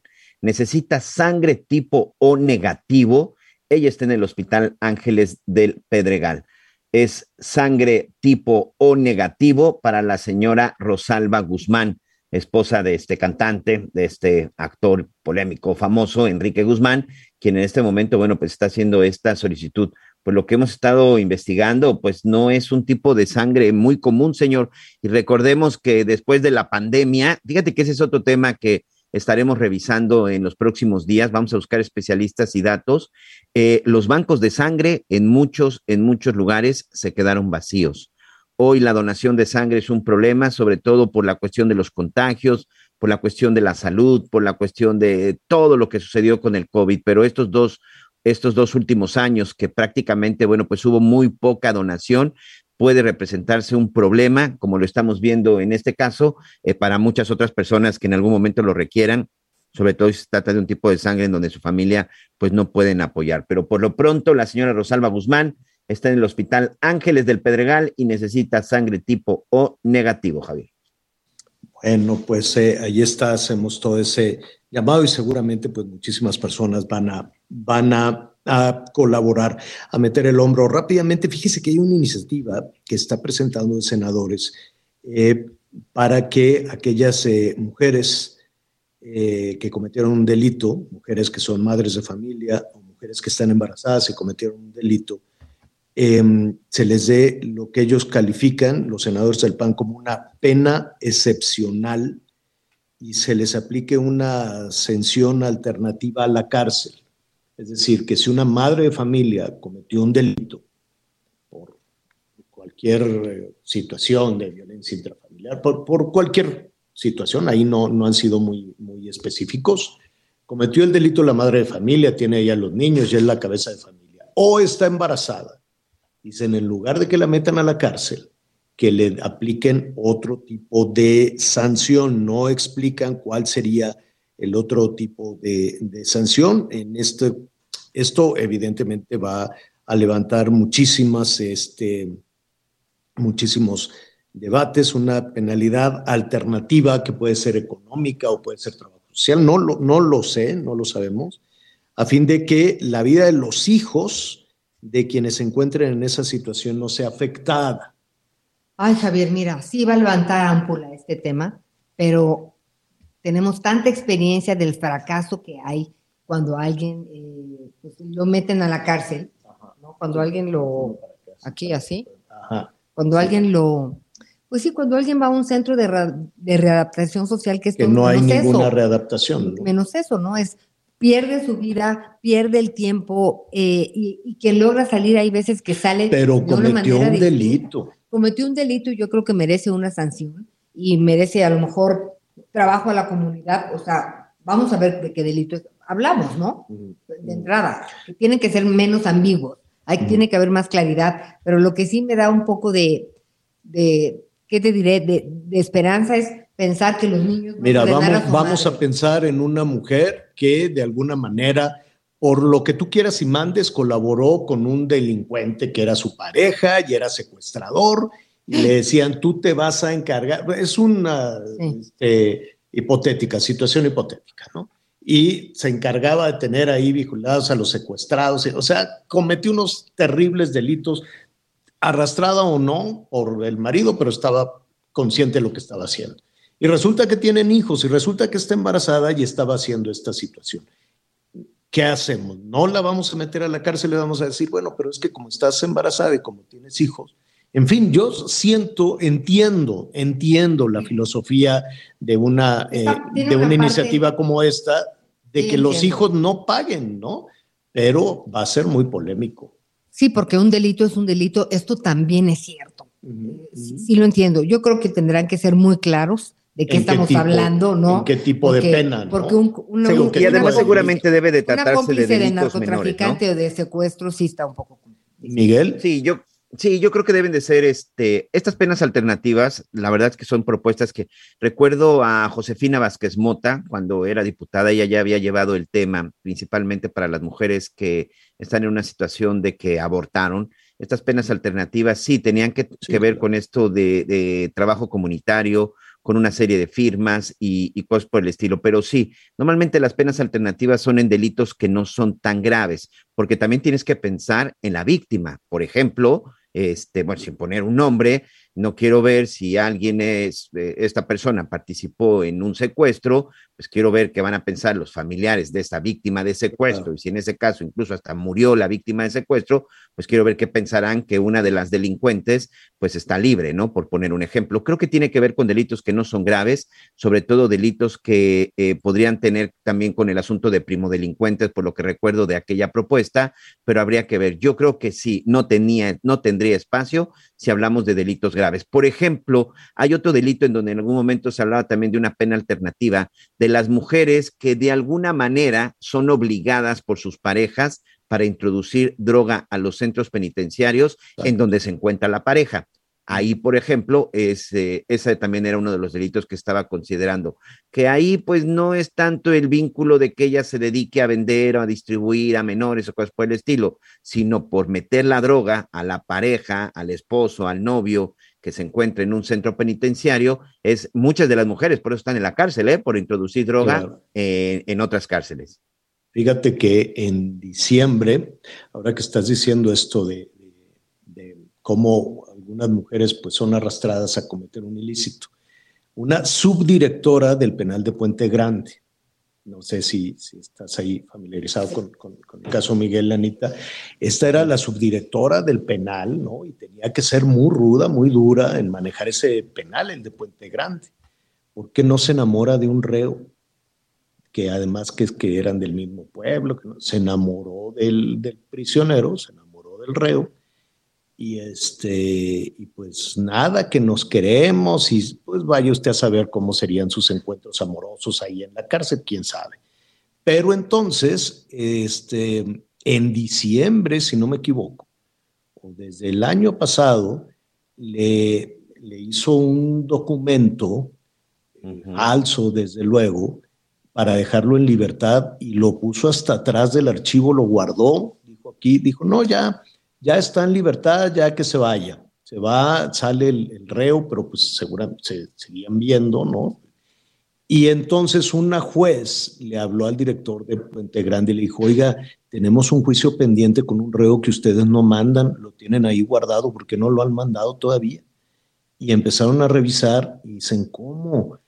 Este, este, la maestra en Derecho con una trayectoria intachable además. De la directora. De la directora. Era maestra en Derecho. maestra en Derecho. Que, este... que, que, en realidad ella no era la directora del penal, ella era la subdirectora. Sí, sí, era subdirectora jurídica. Así es. Sí, subdirectora, es un director el que después se dio cuenta de eso. ¿no? Nada más que sacrificó el amor por un sicario del cártel de Jalisco Nueva Generación. Pues es que el amor es ciego, Anita.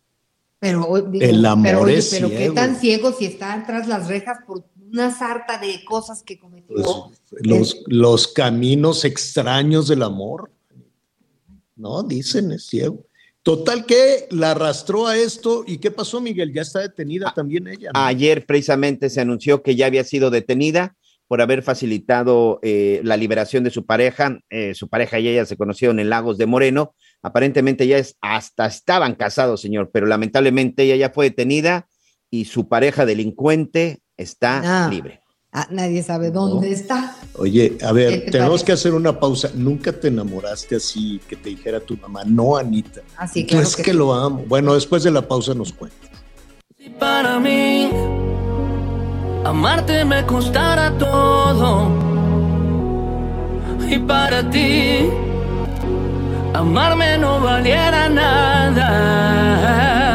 Te adoraré, aunque el destino no. Conéctate con Ana María a través de Twitter, arroba Anita Lomelí. Sigue con nosotros. Volvemos con más noticias. Antes que los demás. Todavía hay más información. Continuamos. Ya estamos de regreso en las noticias con Javier Alatorre. Dos funcionarios fueron vinculados a proceso por su probable responsabilidad en el delito contra el respeto a los muertos y violaciones a las leyes de inhumación y exhumación tras difundir imágenes del actor Octavio Ocaña. Y con esto, un recorrido informativo por los estados.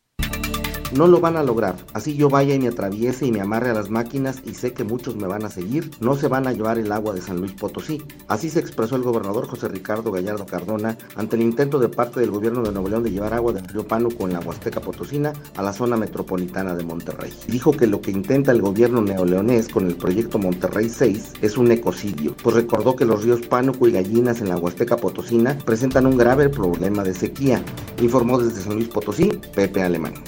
Solitario sujeto armado fue el causante de la balacera que duró más de una hora ayer en la avenida Javier Mina por la Glorieta del Charro en el municipio de Colima. El director de la Policía Investigadora de la Fiscalía General del Estado, Fernando Vega, informó en rueda de prensa que alrededor de las 18.30 horas ingresó al C5 el reporte de un hombre armado que desde el techo de una vivienda estaba disparando a los vehículos que circulaban en dicha avenida. Al llegar los elementos, el hombre disparó en contra de ellos. Posteriormente, el sujeto se dio a la fuga por las azoteas mientras siguió disparando y se resguardó en el interior de un domicilio. Vega Alcaraz confirmó que dicho sujeto fue aprendido con lesiones leves, además de que le decomisaron dos armas de fuego de diversos calibres y un casco táctico. Desde Colima informó Marta de la Torre. La navegación en el Parque Nacional Cañón del Sumidero fue cancelada debido al derrumbe que se suscitó en uno de sus muros y que en esta ocasión no provocó lesiones en personas ni daños materiales. Roberto Escalante López, director del Parque Nacional, agregó que el deslizamiento de material pétreo ocurrió en el punto del muro izquierdo conocido como La Huella. La Secretaría de Protección Civil, la Comisión Nacional de Áreas Naturales Protegidas, la Capitanía de Puerto, en coordinación con el Centro Nacional de Prevención de Desastres, realizan un dictamen de riesgos, por lo que pidieron paciencia a los lancheros que se vieron obligados a parar sus actividades debido a este fenómeno. Informó desde Chiapas Jenny Pascasio. Bueno, muy bien, continuamos. Eh, nos dicen nuestros amigos en diferentes partes del país, muchísimas gracias por la comunicación, incluso vía, vía Twitter, que quien se enamoró, Anita, al ratito, ¿eh? Al ratito, espérese, espérese que va a estar bueno ese, ese asunto. Oiga, vamos eh, en ese momento a abordar un asunto muy doloroso, desde luego, para, para todos los mexicanos que tiene que ver con la violencia, ¿no? Los homicidios, una tarea que, que de la cual escuchamos muchísimo y que siguen los números ahí, y eh, la ejecución, el asesinato, las agresiones a los periodistas, le hemos puesto particular atención a el caso de Armando Linares en Michoacán. Ya se ofrece una recompensa, hay una carpeta de investigación. De inmediato, se en un momento más le preguntaremos a Jorge Manso, este, pues nada, le dijeron al, al gobernador, vente a México de volada, se fue a Palacio Nacional, le pusieron los puntos sobre las IES y se pusieron a, trabajar. ¿Hasta dónde, hasta cuál es el alcance que ha tenido este, esta, esta presión que se ha puesto sobre el gobierno de Michoacán? Jorge Manso, ¿cómo estás? Qué gusto saludarte. ¿Qué tal? Qué gusto saludarles, Javier, Miguel, Ana María. Como ya lo comentan, el tema de la violencia en Michoacán eh, sigue golpeando de manera muy severa y bueno, las cifras que revelan los organismos oficiales eh, ahí están y muestran justamente que Michoacán ya está en el top eh, de los estados con la mayor cantidad de homicidios dolosos. El hecho que eh, vamos a abordar en este momento es justamente uno que ha generado una, pues, ha prendido los focos rojos a nivel nacional, porque pues es un caso que que preocupa eh, de manera muy importante y sobre todo porque siguen los problemas en la región de Zitácuaro, de donde era originario el periodista Armando Linares.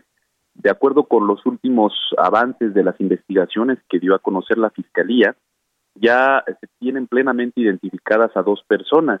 Uno de ellos es el autor intelectual y material y uno de sus cómplices.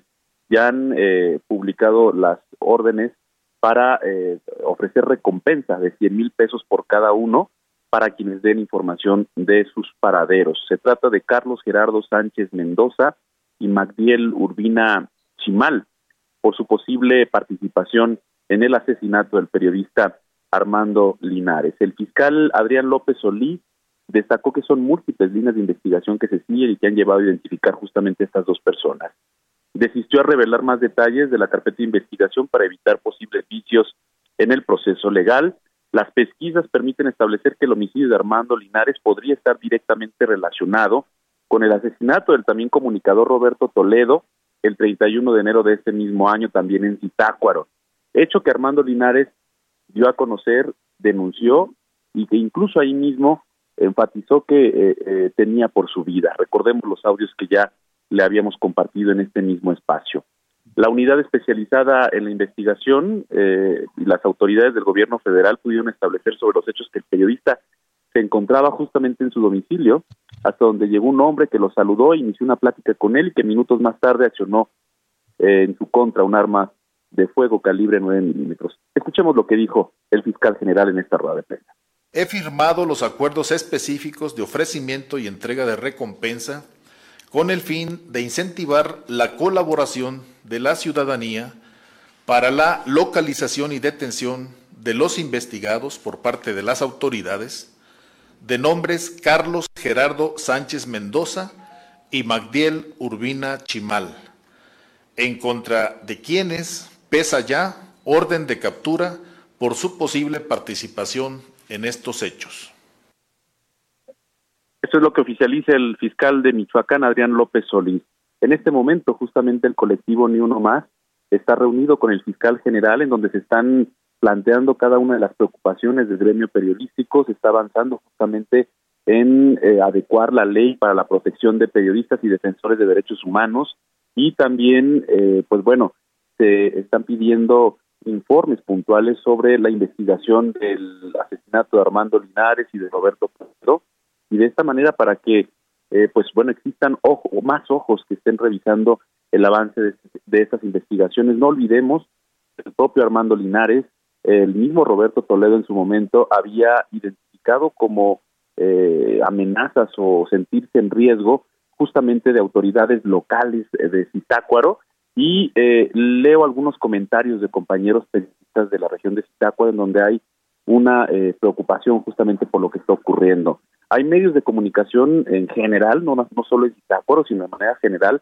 que están preocupados justamente por lo que se publica, lo que no se debe publicar, y esto está provocando justamente eh, pánico, está generando que hay medios de comunicación que de plano estén evitando abordar temas, otros que drásticamente ya han suspendido operaciones. Mañana eh, se reúne el colectivo Ni Uno Más con el secretario de Seguridad Pública. El gobierno de Michoacán ya envió una propuesta puntual con una serie de, puntos, vaya, en donde eh, pues establece la colaboración del colectivo Ni Uno Más en esta serie de adecuaciones que se tienen que hacer para un plan de trabajo. Javier, Miguel, Ana María. Oye, Jorge, em, y en esta, en esta investigación se ha revelado por qué, se ha revelado el móvil.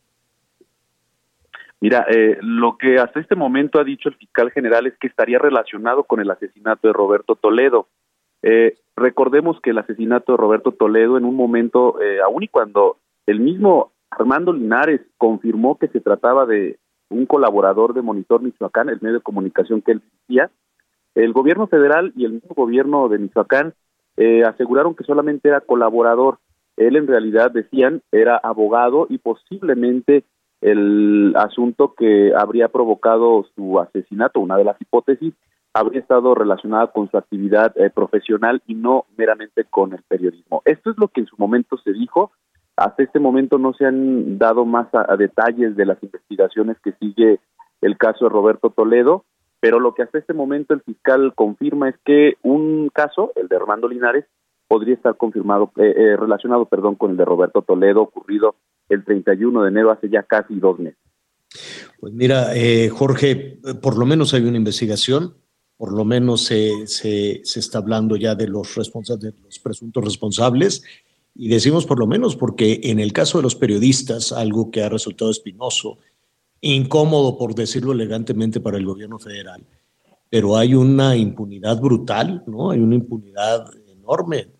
Casi, casi nueve de cada diez casos este, quedan sin investigar, ¿no? El mismo subsecretario de Gobernación habla del 95, 98% de impunidad. Yo sé que las cifras dicen poco porque es la vida de personas, por lo pronto en este caso, en el caso de Michoacán, lamentable desde luego, porque se tendría que actuar antes, sobre todo cuando son los mismos colegas, las y los mismos periodistas, quienes o en Palacio Nacional o en sus medios de comunicación o de manera local han denunciado las amenazas y poco se hace para, para evitar esto. Lo, importante es evitar este tipo de situaciones. No digo que bueno que está la investigación, pero lo principal es acabar con esto. Sin duda alguna, Javier, esto que tú comentas es importante porque eh, Michoacán es uno de los estados que ha reportado de manera constante la, perdón, la desaparición y el asesinato de periodistas.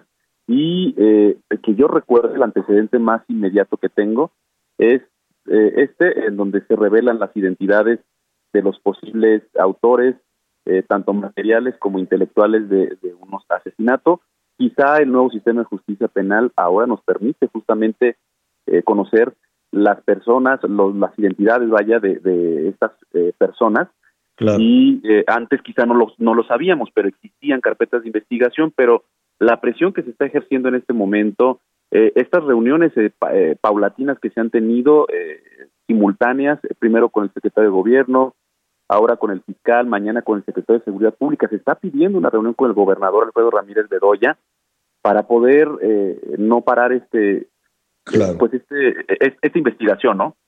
Así es. Jorge, pues eh, te mandamos un abrazo, mucho cuidado eh, por tu conducto. Saludamos a todos nuestros amigos allá en Michoacán, que ya con unos calorones, eh, cambiando abruptamente de, de tema, pues ya tienen temperaturas casi de 40 en diferentes lugares, por lo que Hemos estado revisando desde la mañana en Apatzingán, en donde más Tepalcatepec, en toda esta zona que ha sido muy calurosa y con ello, más la sequía, que son temas que nos gustaría hablar contigo, ¿no? Próximo enlace o si tú quieres la próxima, a lo largo de esta semana, porque ya viene la temporada de incendios que puede ser devastadora también en esta zona del país, ¿no?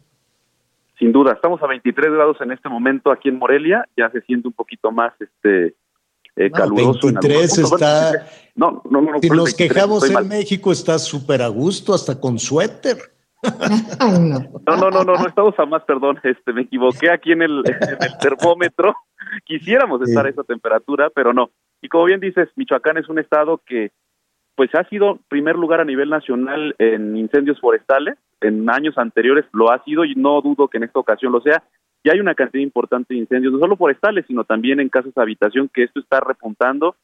En este año justamente tenía un reporte eh, reciente que pues estamos eh, en una crisis también de, en ese sentido. Y pues bueno, estamos también prontos para la Semana Santa, ya vienen muchas actividades para Michoacán. Recordemos que ah, Michoacán es uno de los estados que abraza con mucha fuerza estas actividades. Sí, hay que ir, hay que ir. Mira, rápidamente, Morelia 28, Huetamo 40, eh, Apatzingán también 40, sí, ya está calientito. Ya, ya, ya quítate el suéter, pero por lo pronto te mandamos un abrazo y te agradecemos. Gracias, Jorge. Abrazos para todos. Gracias. Oye, Mande. Saludos a Jorge. ¿Y sabes qué? Fallece a los 84 años Madeleine Albright, la primera mujer, ¿te acuerdas? Secretaria de Estado de Estados Unidos. Sí, sí, sí, la Madeleine Albright. Y cómo la admiraban, una mujer muy fuerte y pues ayudó a dirigir la política exterior occidental tras la Guerra Fría, pues murió a los 84 años. Así es, toda una, un, punto de referencia desde luego en toda la política internacional y efectivamente en el asunto de la Guerra Fría. Eh, rápidamente porque se nos, este, se nos va agotando, se nos va agotando el tiempo. Ya quedó entonces este comité prorruso, o cómo se llama, de los amigos de Putin, o cómo le pusieron. Este, Putin's Friends. ¿No? No, sé. ¿Cómo se llama, Miguel? Es Comité de... Amigos de Rusia. Exacto.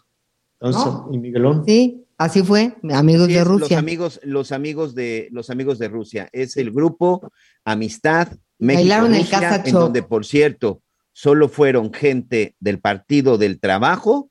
Estuvo por ahí, creo que uno de Morena y un priista. La mayoría de los diputados le hizo el feo al embajador, al representante de Rusia en nuestro país, señor. Mm, válgame Dios. Bueno, pues allí estuvo, algunos estaban pues tomándose la, selfie, la foto con, con, el, eh, con el embajador ruso. Mire, sí llamó poderosamente la atención. Ayer fue el Comité México-China, hoy fue el Comité México-Rusia y veremos, ¿no? Veremos también cómo se, interpreta, cómo se interpreta eh, definitivamente en el contexto que se está viviendo de la guerra esta decisión de los eh, legisladores, de los legisladores eh, mexicanos. Bueno, ya le ofrecimos muchísimos datos, ya estuvimos ahí revisando también muchísimas cosas y nada más para puntualizar, sí detuvieron a la subdirectora de Puente Grande, la que se enamoró del reo, ¿no? El terror es que él, a él no.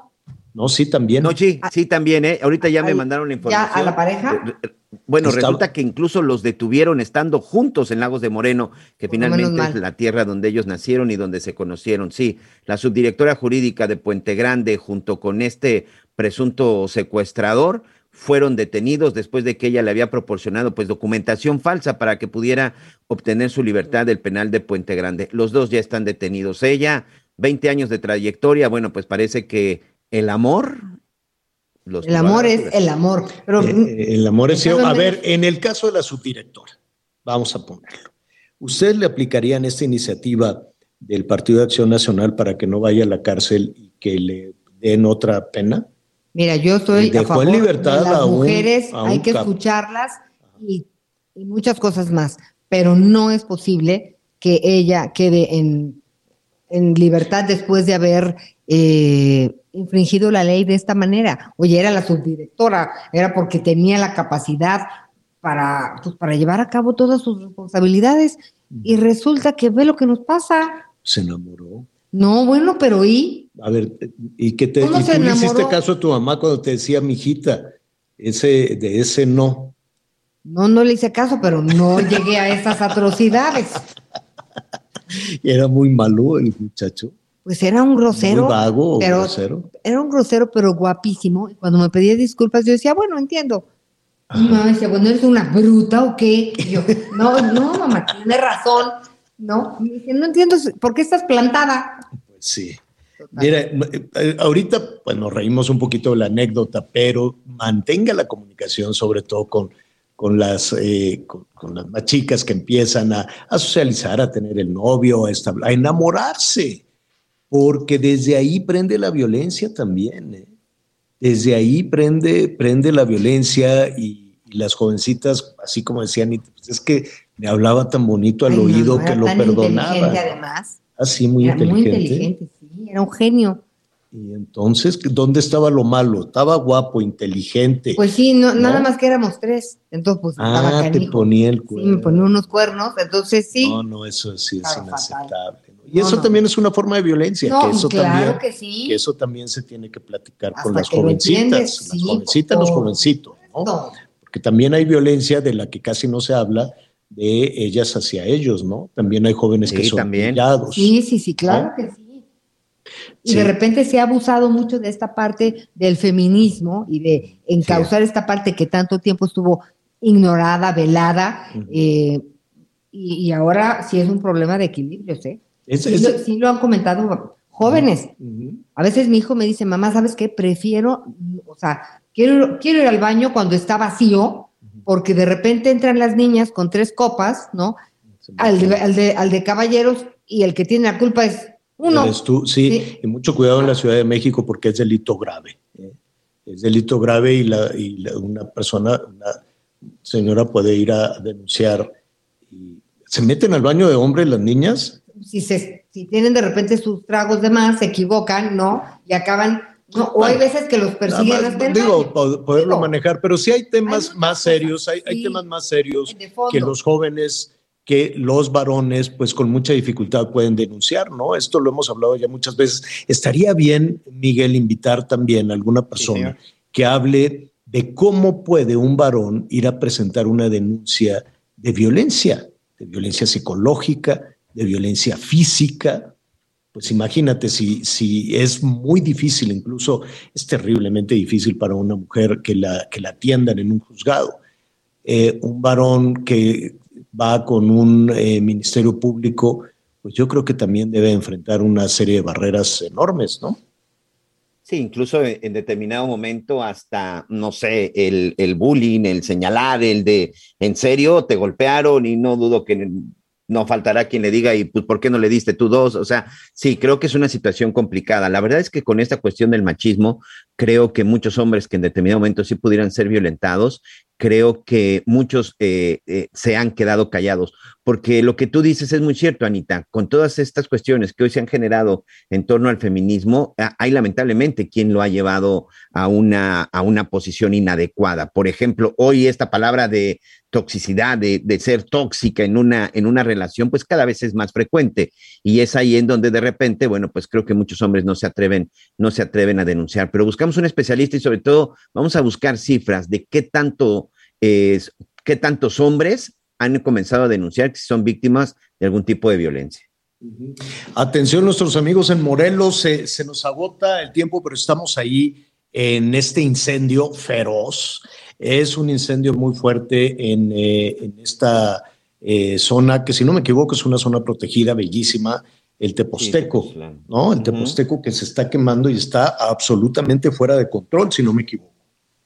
Sí, sí, y, este es un problema que ya tiene varios días, Javier. Incluso en algunas zonas del sur de la Ciudad de México se ha incluso detectado ya esta columna de humo, pero ¿sabes qué? Lo más grave, de acuerdo con las investigaciones, parece que fue provocado, parece que el incendio fue provocado y por la misma eh, geología del cerro ha sido, ha sido muy difícil llegar hasta la parte alta y están utilizando algunos helicópteros, de estos famosos helicópteros que traen ahí una especie como de depósitos para estar lanzando agua, pero incluso de manera voluntaria, pues el Finalmente, el Teposteco es lo que hace que la gente vaya a Tepoztlán y hace que este sea un lugar espectacular. Y ver cómo se está incendiando verdaderamente duele y da coraje. Y más si en verdad fue un asunto provocado. Oye, también antes de irnos, información que se está generando en el Instituto Nacional Electoral, pues ya se dio a conocer el cierre del padrón electoral para la elección de revocación de mandato, o mejor dicho, para la participación de la revocación de mandato. Y en la lista nominal de electores bueno, pues quedó registradas con 92 millones 823 mil 216 personas. Y si no me equivoco, para que tenga, eh, sea vinculatoria la revocación de mandato, tendrán que salir a participar por ahí de entre 38 y 39 millones de electores. Ahora entiendo tantas propagandas y ahora entiendo tanta desesperación, señor. Además en un tema tan complejo, ¿no? sí. Pues un, un, asunto un tanto difícil. Eh, nadie está pidiendo que se vaya el, el presidente. Como, a ver, como mecanismo, como herramienta es muy útil en el momento en que, en que la ciudadanía diga, no, pues ya no queremos a este, a este presidente, pues sí, sería muy útil echar a andar la, echar a andar la, la maquinaria. No sé si se tiene que hacer ya para siempre cada dos o tres años o, o, en el momento en que la ciudadanía lo pida. Aquí no lo pidió la ciudadanía, aquí entiendo que lo pidió el presidente. El presidente, ¿no? Este, pero entiendo que el mecanismo tendría que ser convocado por la ciudadanía. En fin, de eso vamos a hablar mañana. ¿Cuántos, eh, cómo se va? Bueno, no sé si podemos, porque creo que la veda sí aplica para nosotros, no y para, todos. Pues hemos estado platicando, digo, es una cosa que va a suceder el 28, el lunes 28. Pero los únicos que pueden hacer la promoción es el INE. ¿El INE? Pues sí, son los únicos. Se van a dar a conocer las casillas. Pues sí, sí, como los únicos que pueden pues hacer promoción son el INE. El INE son los únicos. O sea, les decimos, a ver, les hablamos y digan lo que quieran. Ya no, ya no, oiga, y también vamos a hablar del horario de verano, el horario de verano que ya viene este, el, día 3, aunque hoy, por lo que dijo el presidente de que vamos, vamos viendo, igual y ya no hay horario de verano. Dijo, ah, pues vamos revisando. Entonces vamos viendo. Mañana vamos a platicar de esa y otras muchas cosas más. Tu sopita de qué fue ayer estaba muy buena. Hoy ya nos vamos. Que adiós, Anita. Adiós. Al rato platicamos. Siga con nosotros. Te adoraré si compartimos cada día. Siendo el hombre de tu vida o siéndolo en mis fantasías.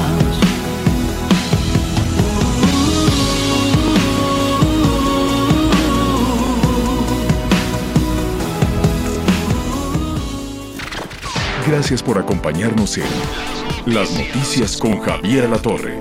Ahora sí ya estás muy bien informado.